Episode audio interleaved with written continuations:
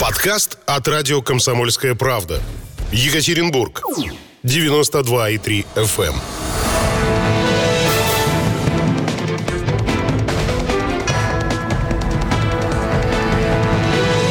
Что делать?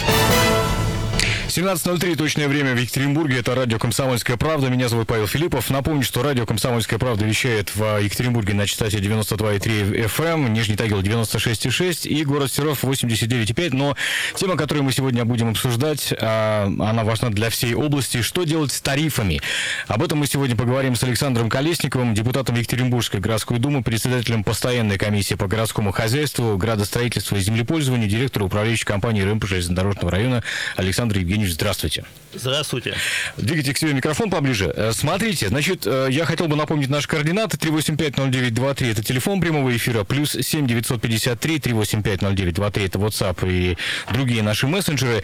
А, Новость, которая появилась у нас на днях на всех порталах. Свердловский, вот я цитирую, как, как написано. Свердловский губернатор предложил поднять плату за коммуналку. И там идет дальше рассказ о том, что губернатор Евгений Куйвышев предложил поднять плату за коммунальные услуги на 5,24%. Э, Ссылается на публикацию правовой информации региона. Ну, то есть это официальная действительно публикация. И вот все начали возмущаться. Значит, давайте просто отделим зерна от плевела. О чем идет речь? Повышение тарифов на что? Значит, это идет речь повышение тарифов на ресурсы, которыми пользуются у нас жители и юридические лица. Коммунальные ресурсы. Коммунальные ресурсы, совершенно верно. Вода, горячая вода, водоотведение, газ, электричество. Mm-hmm. Вот это вот все. Теплоснабжение, да. Теплоснабжение. Это коммунальные ресурсы. Я не знаю, почему что люди возмущаются. У нас традиционно с июля они повышаются на какой-то там минимум То процент. есть ничего неожиданного. Неожиданно ничего нет, это предсказуемо. Мы с вами об этом говорили. Хорошо, ну вот смотрите, опять же, я э, прочту комментарий, который увидел в э, средствах массовой информации. Значит, э, заголовок на портале Е1. Власти хотят экономического роста, а сами отбирают деньги. Эксперты говорят о решении Куйвышева повысить плату за коммуналку. Но э, там же приводится, например, разъяснение э, пресс-секретаря Министерства ЖКХ и энергетики Свердловской области Инны Зотиной, э, что э, вот эта вот цифра магическая 5,24% это не значит, что все будет повышено на этот, на этот коэффициент, да? Это предельный рост. Все верно? Все верно. Это предельный индекс, так называемый, на который могут повышать ресурсоснабжающие организации, допустим, у нас в Свердловской области. По другим регионам этот коэффициент может быть другой. То есть есть таблица, вот я могу ошибиться, по-моему, самый высокий это в Чеченской республике. Могу ошибаться, может быть, он там самый низкий. Вот. У нас вот э, определен э, он э, таким образом, и, соответственно, тарифы у нас повысились. Но они повышаются, естественно, везде по-разному. Вот Да. у А, меня, допустим, вот я тут взял- подготовил справочку. Вот по моим подсчетам, я взял калькулятор, посчитал, получилось, что у нас м, самое большое – это повышение на водоотведение. Но при этом плата за ХВС остается как бы прежней. КВС холодное Хол- водоснабжение. Холодное водоснабжение. На 5% увеличивается плата за электричество, на 3% на отопление, ГВС и газ. Это мои скромные подсчеты на калькуляторе. То есть, если, наверное, делать какое-то среднее арифметическое, наверное, на эту цифру и выйдем, может быть, даже чуть меньше. Э, Давайте попытаемся разобраться. А вообще, по какому принципу утверждаются тарифы на коммунальные ресурсы? Я как, мне как-то стало интересно, я зашел на сайт РЭК, региональной энергетической комиссии. Это тот самый орган, который у нас, собственно, отвечает за а, установление этих самых тарифов. Да? То есть, насколько я понимаю, э, принцип таков, что есть разные предприятия-поставщики этих самых коммунальных ресурсов. а, И, например, ту же самую холодную воду могут поставлять там десяток разных компаний в разные районы. Да? И они заходят в э, РЭК и утверждают свой тариф, который проходит экспертизу, там все это обсчитывается, им приходится его отстаивать, этот самый тариф, ну и так далее. То есть все сложно. А как это происходит? Ну, на самом деле вы правильно говорите, не то, что сложно, это все далеко не просто. Ну, не просто, да. Энергетическая комиссия, она рассматривает тарифное дело, которое, значит, э, выходит ресурсник с э, просьбой, с обоснованием повышения тарифа на такое-то э, количество процентов. Значит, это дело разбирается, смотрится, и еще его надо защитить, отстоять, что ты правомерно, правомерно проводишь повышение. То есть процедура, она автоматом не проходит. Действительно, надо постараться. Я знаю многих людей, которые работали в ресурсоснабжающих организациях ходили, как раз занимались вот этим подготовкой тарифного дела и рассмотрением его на региональной энергетической комиссии. Вот. Но, тем не менее, раз в год на какую-то копейку увеличение происходит. Я пытаюсь понять одну вещь. Вот смотрите, а, э, то, что я увидел на сайте РЭК, это то, что, например, холодное водоснабжение ХВС, э, то самое, может отличаться, ну, по моим, ну, не то, что подсчетам, я без калькулятора, конечно, смотрел, но там, допустим, где-то в 10 раз. Может такое быть? Э, давайте так, я... Верхняя цена от нижней, например. Я, честно говоря, не думаю, что такое может быть. Ну, кто-то, может быть, шампанским моется, кто-то новокуринской водой. Это может личное быть, да. дело каждого. Вот. У кого-то индивидуальная скважина. Но я вам скажу, основной поставщик холодного водоснабжения у нас в городе является муниципальное предприятие «Водоканал». Так что там тариф одинаковый. Э, было еще у нас в железнодорожном районе такое предприятие ДТВС. Оно находится в системе РЖД, Российской железной дороги акцент РЖД не СВЖД, а именно на Москве подчиняется. Так. И они занимались в свое время э, тоже по ставке коммунальных услуг. У нас же большой фонд в железнодорожном районе, который принадлежал дороге в свое время. Угу. Вот, и на моей памяти я как раз пришел в управляющую компанию 7 лет назад, как раз э, они передавали свои сети водоканал. Там тариф был другой, тариф был, э, по-моему, даже чуть подороже на водоснабжение, водоотведение тогда. У нас были даже суды э, по несогласию с объемами. Было такое. Значит, но с чем я сталкивался, это у нас поставщики тепла и горячей воды. Да, здесь, здесь действительно есть ведомственные источники, и стоимость, она действительно может быть за гигакалорию несколько разная. Но то, что, с чем я сталкивался, у нас было такое предприятие Екатеринбург-Энерго, она тоже являлась поставщиком.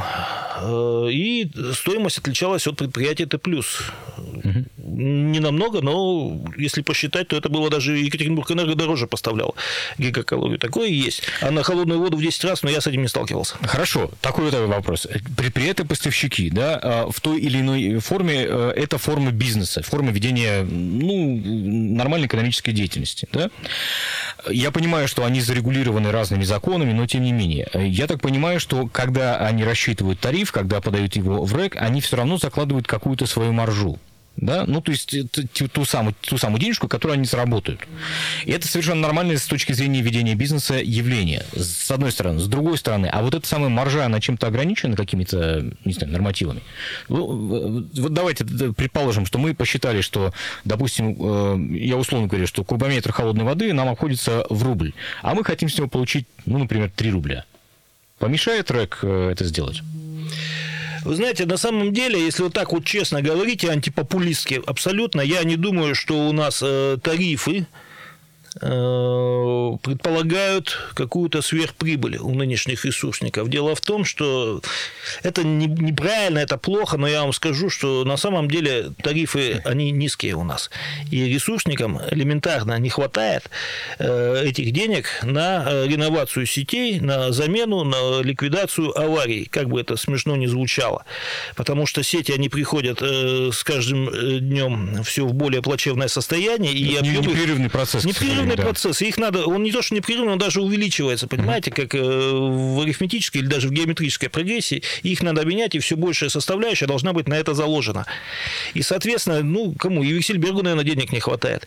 Тоже с пониманием надо отнести. Тоже есть свои затраты. Понятно, что я как депутат, я это не приветствую. Не на яхты, а на модернизацию сети. Мы ну, о ней сейчас говорим. Естественно. Да. Но я не думаю, что товарищ Виксельберг этого не понимает. Он мужик умный. Тут, скорее всего, недостатки надо искать в тех, кто работает у него на местах. Угу. Вот. Э, дело все в том, что я как э, депутат уже сейчас говорю, мы сейчас от экономики отошли, я, конечно, всегда был против повышения тарифов на коммунальные услуги, не потому, что я считаю, что Виксельберг берет лишнее, не в этом дело. Дело в том, что они за эти деньги должны поставлять качественный ресурс. А-а-а. Что мы не имеем. Значит, в том году у нас, э, я инициировал коллективное обращение э, городской думы к нашему губернатору Таищу Куйвашеву с тем, чтобы не поднимать с 1 июля, это еще в 2019 году, тарифы на э, коммунальные ресурсы. Но, к сожалению, мы не были услышаны, получили мы ответ, ответ мотивированный, подписанный Криковым, кстати, грамотный, но, тем не менее, не услышали. Да, вице-губернатор нам подписал ответ. Вот. А что там, если не секрет, что там было написано, то есть, э, почему они отказались? Они приводят те же обоснования, что э, нужны деньги для реновации сетей, для покрытия убытков на гигакалории. В общем-то, грамотно все написано. Слушайте, я, простите, да. что я перебиваю. Какое-то время назад я просто помню, что мы в этой студии, ну, может быть, там лет 7 обсуждали следующую вещь. Э, когда-то, по-моему, в стоимость, э, я боюсь соврать, то ли холодной, то ли горячей воды, прямо закладывалась инвестиционная составляющая, так называемая, Безусловно. которая должна была тратиться на модернизацию сетей. Безусловно. И нам говорили, нам, нас уверяли, что э, вот как только мы заложим эту самую составляющую, все сразу вот вода перестанет пахнуть, будут чистейшие там трубы. Ну, мы прекрасно понимаем, что это нельзя сделать в одночасье, то есть модернизировать все, все сети, да, но что все, все трубы будут в прекрасном состоянии. Куда же девается эта самая составляющая? Или она действительно используется по, по назначению? Нет, она, скажем так, не используется или нет, это лучше вопрос контрольным ну, надзорным органам занять, да. но, э, задать. Но э, на самом деле, да, она должна тратиться, в том числе и на замену, модернизацию, реновацию сетей э, без нее никуда. Но, к сожалению, ну как, вот э, смотрите, сразу в одночасье, безусловно, ничего не получится. Вот что сейчас происходит? Почему я говорю о качестве ресурса, почему я против повышения? Ну, допустим, возьмем водоканал. Угу. Мы с депутатами были на всех основных точках водоканала, и на головных сооружениях, и на западной фильтровальной станции, и на северной станции, и южную даже закладывали камень. Вода, которую производит водоканал, ее можно пить. Тогда еще многие журналисты у нас неграмотные говорили, что водоканал будет ее разливать и продавать. У них на выходе, вы имеете в виду, да? Да, да, да, безусловно. Понятно. Мы с вами, Александр Евгеньевич, остановились на качестве э, воды, да, если говорить конкретно о воде, да, которая на выходе есть, э, например, у поставщика. Да? На выходе у поставщика, я говорю о водоканале, она действительно э, прекрасного качества, ее действительно теоретически можно разливать в бутылки и продавать, как угу. требуют журналисты, которых я назвал потом бестолочами. Э, но пока она идет до потребителя, естественно, происходит процесс загрязнения. Что-то может быть в домах, если управляющая компания нерадивая трубы вовремя не меняет. Но самое главное, это квартальные сети и магистрали, которые требуют замены. Вот почему у нас вода ну, ненадлежащего качества. То, что она запаха запахом это, скорее всего, идет от э, добавления обеззараживающих ингредиентов. Они дают запах. Хотя вот я вот лично запах не чувствую. Ну, зависит от района. Да, да. у меня э, ни фильтров никаких дома нет. Я пью воду из-под крана. Я не призываю ее пить ни в коем случае. Понятно. Но, понятно. тем не менее, запаха я не чувствую. Дальше. Э, следующий ресурс – это, конечно, у нас отопление. Э, тут целиком полностью вина лежит на плечах ресурсников, потому что они, конечно, гигакалорию производят э, в нужном качестве, скажем так, но до потребителя она опять доходит э, неровно. С потерями. Где-то, где-то с потерями, где-то идет перегрев, и жители вынуждены платить э, больше за то, что у них дом перегревается. Они, ну, как условно говорят, мы зимой живем с закрытыми окнами. Такое есть. И здесь задача ресурсников, в частности, ну, не поставщика-то плюс, а, допустим, ЕТК, который отвечает за сети, так отрегулировать в квартале подачу тепла и горячей воды, чтобы она везде соответствовала плюс-минус нормам. Подождите, насколько я помню, э, может быть, недавно, а может быть, уже и давно, есть такая история, которая называется шайбирование, да, и которая, в общем, доступна управляющей компании, насколько я помню. Безусловно, да? этим занимаются То есть это регулировка, ну, типа, потока, да? Это регулировка потока. К сожалению, расчеты эти раньше делала у Екатеринбург Энерго по определенной программе, сейчас Екатеринбург Энерго нет, должны делать ИТК либо Т+, я сейчас не помню. Они выдают нам параметры этих шайб, но не все можно сделать шайбами. Шайбами я могу решить проблему на одном доме доме. Угу. Но так как у нас, допустим, трубовой пункт находится на весь квартал, где-то в каком-то доме это тоже ведет с собой как принцип домино. Ну да, да. То есть там надо либо поджимать, либо что-то еще. И, понимаете, тоже в одном доме делать это, это как будто может показаться холодно, а на верхних этажах, допустим, люди замерзают кстати, или да. наоборот. Кстати, да. Позвольте, я, кстати, прочту пару сообщений, которые нам пришли да. Э, на WhatsApp, плюс 7 953 385 0923. У нас когда-нибудь будут снижаться тарифы на ЖКХ или вечно будут нас душить и душить? А, а были прецеденты снижения тарифов, кстати? Это можно сделать только волевым решением. Если мы будем говорить об экономике и о рыночной экономике, ну, такого не бывает. Везде есть инфляция, везде есть э, индекс повышения. Угу. Если у нас государство было бы социальное, да, как мы имели там 70 лет советской власти, у нас же были там э, примеры при Иосифе Виссарионовиче Сталине после войны снижения цен. Угу. Несколько раз прямо в, в, в приказном порядке снижались цены.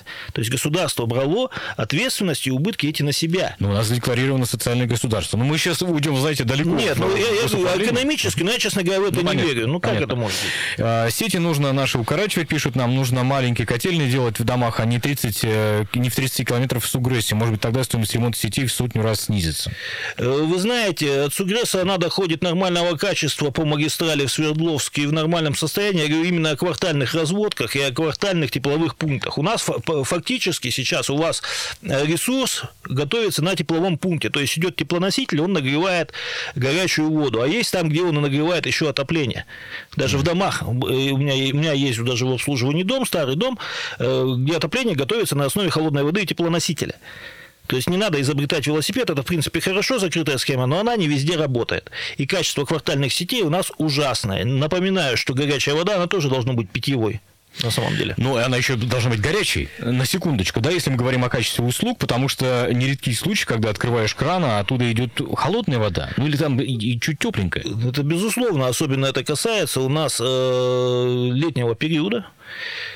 Ну, даже не летнего, летом э, все-таки мы заставляем ресурсников включать циркуляцию, а вот э, переходный период, так называемый весна-осень, когда идет запуск отопления, и там э, в связи с авариями или с пробными топками, конечно, прекращается. И у нас в межсезонье люди остаются без горячей воды, в том числе и на моем фонде, и мы, к сожалению, ничего не можем им сделать. Мы не можем подать ресурс угу.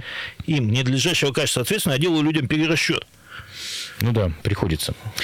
Хорошо, э, смотрите, вот э, я пытаюсь все-таки понять, природа роста э, расценок на вот коммунальные ресурсы, она в чем? То есть из-за чего все дорожает? Ведь вы правильно совершенно сказали, что мы не, можем с вами вспомнить. Я думаю, что были прецеденты того, что цены опускались или не росли на какие-то там конкретные ресурсы когда-то, при, я имею в виду уже при нашей современности. А в чем природа? Почему, я не знаю, ну то есть вот там холодная вода, она остается холодной водой, ее качество не улучшается, не повышается, да? электричество остается электричеством, те же самые 220 вольт, 50 э, 50 Гц, да, э, качество его никак не меняется.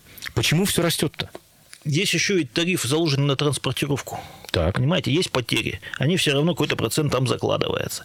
Вот. И расти, у нас все растет, у нас все увеличивается, и это тоже должно увеличиваться. Плюс ко всему, я вам еще повторюсь, скорее всего, мы не вышли на тот экономический показатель тарифа по ресурсникам, да, угу. который бы дал бы э, оптимальное решение всех вопросов. Вы правильно говорите. Прежде всего, я с ресурсников требую. Вот э, вам тарифы подняли, сколько километров сетей будет заменено, вот, допустим, в этом году. Ну, вот я тут подготовил справочку, которую с Владимиром Алексеевичем Гейко, э, замглавы города по ЖКХ.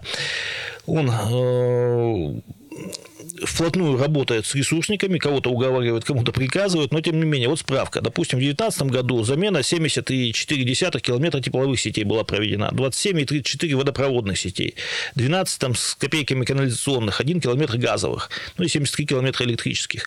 На 2020 год вот он долго бился, значит, я ему помогал, честно скажу, в этом вопросе, чтобы они увеличили, и сейчас у нас уже увеличилось, э, на 2020 год запланировано 75 километров замены тепловых сетей, 20 километров водопровода, 15 канализационных, то есть настояли, те взяли на себя обещания и будут менять. Но, к сожалению, эти темпы, конечно, они нас не устраивают. Меня как депутата и как э, руководителя управляющей компании, это, конечно, ужас. Я не знаю, что в других городах творится, но у нас это все в плохом состоянии. Ну да. А, то есть, еще раз, просто э, я пытаюсь объяснить нашим слушателям природу, почему э, растут цены постоянно, из-за, в том числе из-за того, что меняется все больше и больше сетей. Верно? Еще раз. Да. Значит, э, я не думаю, что у них увеличивается вот эта инвестиционная составляющая. Я думаю, они просто нерадиво работают у нас ресурсники. А цены, ну, они растут. Но они все растут. Назовите мне хоть э, какой-то продукт, который уменьшается в цене. Ну, да, да, конечно. То есть... Э, При рыночной экономике она все равно может расти. Я говорю, если только ну, в приказном да. порядке остановится рост цен, вот как говорят, при Советском Союзе там за киловатт платили 4 копейки. Но это было в приказном порядке, это было решение, волевое решение. Это не было экономически обоснованный тариф. нет. нет. Другими словами. Хорошо. А, смотрите, эм, Ладно, хорошо. Как, вот, вот, вот, вот какой вопрос. Вот а, открыта ли информация по тарифам для простых граждан? Я оставляю за скобками вопрос, что там простой гражданин может в этом деле понять, но сам факт Вот я бы, например, хотел, ну, знаете, э, вооружиться калькулятором как-нибудь, сесть к сайту РЭКа или какого-нибудь поставщика и обсчитать самостоятельно этот самый тариф. То есть из чего он складывается. Вы имеете в виду расшифровку составляющей Да, да, да, тарифа? да, да. Ну, я не знаю, я этим не интересовался, честно говоря, глубоко. Открытая или закрытая информация. Но я вам скажу, что нет такого, что огульно поднимаются тарифы. Потому что кроме РЭКа есть еще антимонопольный комитет, который э, спит и видит, как бы наказать какую-то крупную компанию. А там штрафы, по- поверьте, там от оборота. Если там у них несколько миллиардов оборот у того же плюса, там штрафы... То есть в процентном соотношении получается. Да, там это на самом деле страшно. И поэтому никто не рискует. Там действительно идет обоснование тарифа. Да, я говорю еще раз повторюсь, как депутат, я не приветствую повышение э, тарифов для граждан, потому что ненадлежащего качества, но экономически это все обосновано у них. Мгм. А, Хорошо. Как может гражданин проверить, что тариф э, завышен? Визуально никак, как он завышен, как он может его проверить? Ну, вы знаете, просто периодически та же самая ФАС публикует э, отчеты и пресс-релизы о том, что там, допустим, обратились такие-то, такие-то граждане, ФАС провела проверку, тариф завышен, там компания оштрафована. Но То это есть, не гражданин. Гражданин понимаю, не может проверить. Не может. гражданин может, обратиться, э, допустим, в региональную энергетическую комиссию. Может обратиться гражданин и сказать, слушайте, мне тут поставляют ресурс, даже та же управляющая компания, да, и что-то там вот так вот. Такое бывает. Такое бывает, проводится проверка. На самом деле запрашиваются документы. Я проходил несколько проверок региональной энергетической э, комиссии. Ну, заключение нормально, никакого завышения нет. Но, тем не менее, это достаточно серьезная процедура. Потому что визуально, ну, вы не специалисты, даже Да, я не да. специалист, мне сложно определить, это я все равно буду подключать, если я начну копаться, подключать тех же ресурсников, допустим, с конкурирующей организации. Ну, я не думаю, что это нужно делать. Там и так достаточно все поднадзорно и подконтрольно. Вопрос ведь еще раз скажу, не в том, что у нас тарифы большие, у нас зарплаты и пенсии маленькие. Да, да, к сожалению, это так. Мы тут это- об этом также говорили. Хорошо, э, еще один вопрос. Вот э, мы здесь в эфире как-то разбирали конкретный случай, я уже не помню адрес конкретно, но вы знаете, э, те- тот самый предельный норматив на отопление квадратного метра 0,33 гигакалорий. Да, он же не поменялся, насколько я помню. Ну, у нас нет. 0,33. А, а нам позвонила дама, которая сказала, а у меня в платежке 0,4 обозначено. Ну и мы стали разбираться, и потом выяснили, что у них по дому там гигантские теплопотери какие-то. Может такое быть? Подождите, вот смотрите, вот нормативы и тарифы, они утверждены. Так, Стоимость за гигакалорию, она утверждена. так. И сам норматив, он тоже утвержден. Не совсем тариф, короче, не совсем касается тарифа. Э, А, у нее потребление больше, чем э, положено нормативу. Да, если у нас считается, что средний норматив 0,33, я по- повторюсь, это средний норматив, не максимальный. У меня есть дома, э, где 0,000, сейчас скажу, не соврать, 0,47. 0,47 дом потребляет. Это вот те, о которых я рассказывал, на улице Надеждинской, очень теплый дом. И пожилые женщины, когда я сказал, давайте мы зашайбируем, не надо. У нас, говорит, старенькие Тепло. люди. Хорошо. Насколько старенькие, Понятно. под 100 лет, видимо. Понятно, понятно. Такое может быть. Такое может быть. Хорошо. Управляющие компании, пусть человек обращается, ей дадут, э, обязаны дать расшифровку, почему так получилось. Здесь никакого секрета нет. Сегодня мы говорим о тарифах, о том, почему они постоянно у нас растут, с Александром Колесниковым, депутатом Екатеринбургской городской думы, председателем постоянной комиссии по городскому хозяйству, градостроительству и землепользованию, директором управляющей компании РЭМ железнодорожного района. Плюс 7 953 385 0923 это WhatsApp и Viber, куда вы можете присылать ваши сообщения. А, Сообщение, кстати, растет все ЖКХ, потому что это классическая монополия, ее аппетита невозможно остановить. Кстати, это ведь э, поставщики э, ресурсов, это ведь монополии, насколько я понимаю, или не всегда? Ну, условно говоря, э, государственная монополия получается на Т+, но у нас, опять же, кроме Т+, есть масса других поставщиков по теплу и ГВС в городе. Ну, только невозможно, знаете, знаете как, как, как говорится, сегодня зайти в один магазин, завтра в другой. То есть процесс Нет, смены... это, это безусловно. Ну да, сложен. монополии, но я еще раз повторюсь, они действительно они контролируются. Да, я поддержу э, человека этого, что у нас неправильно была построена политика государства, нельзя было этого делать. Нужно было ресурсы оставлять э, под контролем э, государства. Вот. э, Да, частные э, компании отдали ему у ЖЭКи, управляшки, это, наверное, правильно, потому что государство не может это контролировать. Ресурсы надо оставлять было у государства. Да, это так. Но это не скажу, что это плохо, потому что контроль достаточно жесткий. Ну, в любом случае, та, та- данность, которую мы вынуждены сейчас Ну, жить. мы не можем ее сейчас поменять. Не можем поменять, да. У нас есть э, телефонный звонок, да? А, надевайте, пожалуйста, наушники. 385-0923, телефон прямого эфира. Мы вас слушаем. Здравствуйте. Алло, здравствуйте. Да, слушаем вас. А, хотела задать вопрос. А, я получаю квитанции по коммунальным услугам. И вот тарифы холодная вода, ГВС, отопление, электричество. То есть повышение происходит раз в полгода. Это я могу проследить. А вот по тариф по содержанию жилья, он какой-то нестабильный, и я не могу его следить, и хотела бы узнать, как вообще он меняется. Спасибо, хороший вопрос, спасибо большое. Ну, я, конечно, удивлен, что раз в полгода меняются тарифы на коммунальные ресурсы. Я повторюсь, раз в год они меняются. Бывают исключения, да, вот у нас там... А, бывают исключения, да. Иногда зимой не, не меняют их. Да, бывает такое. То есть, э, по тарифы по содержанию жилья, э, к сожалению, к сожалению, они у нас меняются не с такой периодичностью и нерегулярно, как хотелось бы. Э, тут надо обратиться к истории. То есть, тариф экономически обоснован должен быть у нас. Согласно того же жилищного кодекса, но почему-то у нас власти не исполняют законодательство и тариф не приводят в соответствие. Но, видимо, опять популизмом занимаются. У нас же выборы постоянно каждые два дня. Угу. Последний раз, вот насколько я помню, экономически обоснованный тариф был э, в 2009, в 2006 году. Был принят администрацией, и с тех пор он э, не поднимался, он просто индексировался. Понятно, что сейчас расшифровать его никакой возможности нет.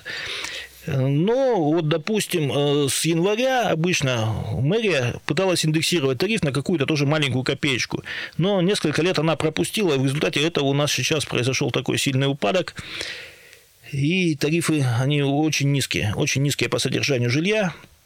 Я напоминаю, что у вас платежка, в основном она делится на две части, и большая часть это вы за ресурсы платите, за содержание жилья, это копейки буквально. Угу. А ну, почему все-таки могла произойти такая ситуация, что каждый месяц там по-разному выставляется этот это, Вот это я не вот понимаю странно, ситуацию, кажется, как да. он может быть. Тариф он э, на содержание жилья, он тариф. Он угу. как принят был, по-моему, у нас в декабре или в январе этого года, и он, к сожалению, не поменялся пока.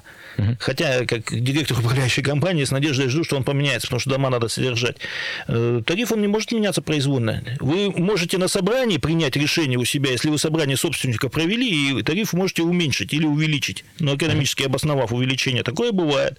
Я уже повторялся, то есть какие-то виды работ приняли решение, что давайте тариф у нас будет там на 2 рубля, допустим, с метра дороже. Но это вы должны ознакомиться с решением общего собрания. А вообще, если вы оставите свой э, адрес проживания, я обязательно выясню и с вами свяжусь. Ну, я думаю, мы телефон зафиксировали, да? Да, мы обязательно с вами свяжемся. Вообще-то вопрос интересный, я с таким не сталкивался, что каждый месяц тариф на содержание жилья меняются. Хорошо, да, 3850923, наш телефон, плюс 7 953 3850923, это WhatsApp и Viber, куда вы можете присылать ваши сообщения.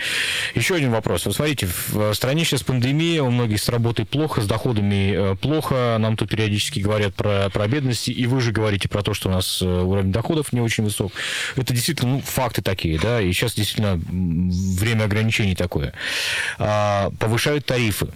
Причем, ну, я понимаю, что, наверное, это было запланировано вне там э, пандемии, и, и никто не, не знал, что она произойдет, но вот это тоже наша данность, как говорится. А, все это приводит, наверное, неизбежно к снижению платежеспособности населения. Что делать в такой ситуации? Что делать у нас такая программа, да? Слушайте, ну вот давайте так, еще раз повторюсь, тарифы на коммунальные ресурсы повышаются регулярно, никто это не пропускает, с 1 июля у нас идет повышение, все. Это как пашня за колхозом. Еще раз повторюсь, тарифы на содержание жилья, они меняются не с той периодичностью и не в том э, объеме, как бы хотелось. Вот мы опять ушли с вами от тарифов СЖ к ресурсникам. Ну что ну, мы да. с вами о чем сейчас говорим? Вот я вот, кстати, все-таки закончу свою мысль по ресурсы, про качественные ресурсы э, на тепло. Есть же еще тема такая, вот вы говорите шайбирование. На самом деле есть еще тема устанавливать САРТа, систему автоматического регулирования теплоснабжения. То есть в каждом доме, в зависимости от температуры, он будут регулировать. Только стоит это достаточно дорого. И на каждый дом я такой не могу поставить за счет жителей. Порядка 400 тысяч на один ввод он стоит. Если два ввода в доме, ну 800 тысяч. Не все готовы на это скидываться. Вот это имеется в виду, э, сколько точек подведения тепла. Да, да, да. да. И большие дома, там у меня есть дома 17 точек подведения. Ох, ну, что сделаешь? Да. Вот, то есть на каждый надо ставить САХТ по-хорошему. И поэтому вот я настаиваю, что мы не, не должны заставлять жителей ставить САХТ. Это мы в исключительных случаях делаем, когда жители проявляют волю, там, приносят решение собрания, да. Э, я считаю, что ресурсники должны в пределах квартала отрегулировать так свои теплопункты. Угу. Чтобы всем было хорошо. Ну, тем более, что они, у них накоплен опыт вообще-то, если на то пошло. Ну, правда? насчет опыта это вопрос сложный, когда у нас идет э, такая вот эта чехарда, когда мы убили, просто убили Екатеринбург Энерго, хорошее муниципальное предприятие, которое работало 20 лет. И сейчас непонятная структура ЕТК, которая как бы там из доли города, и в то же время там работают сотрудники э, Т плюса. Мне непонятно, чем они занимаются и кому они подчиняются. Я говорю, вот э, я и Владимир Алексеевич Гейко, мы там, ну, уговариваем работать. Это неправильно. Уговариваете. Ну, мы не можем приказать, нет же прямого подчинения. Ну да. Это коммерческая структура. Приходится там общаться с людьми. Ну, я не скажу, что у них опыт. Опытных-то сотрудников мы много потеряли.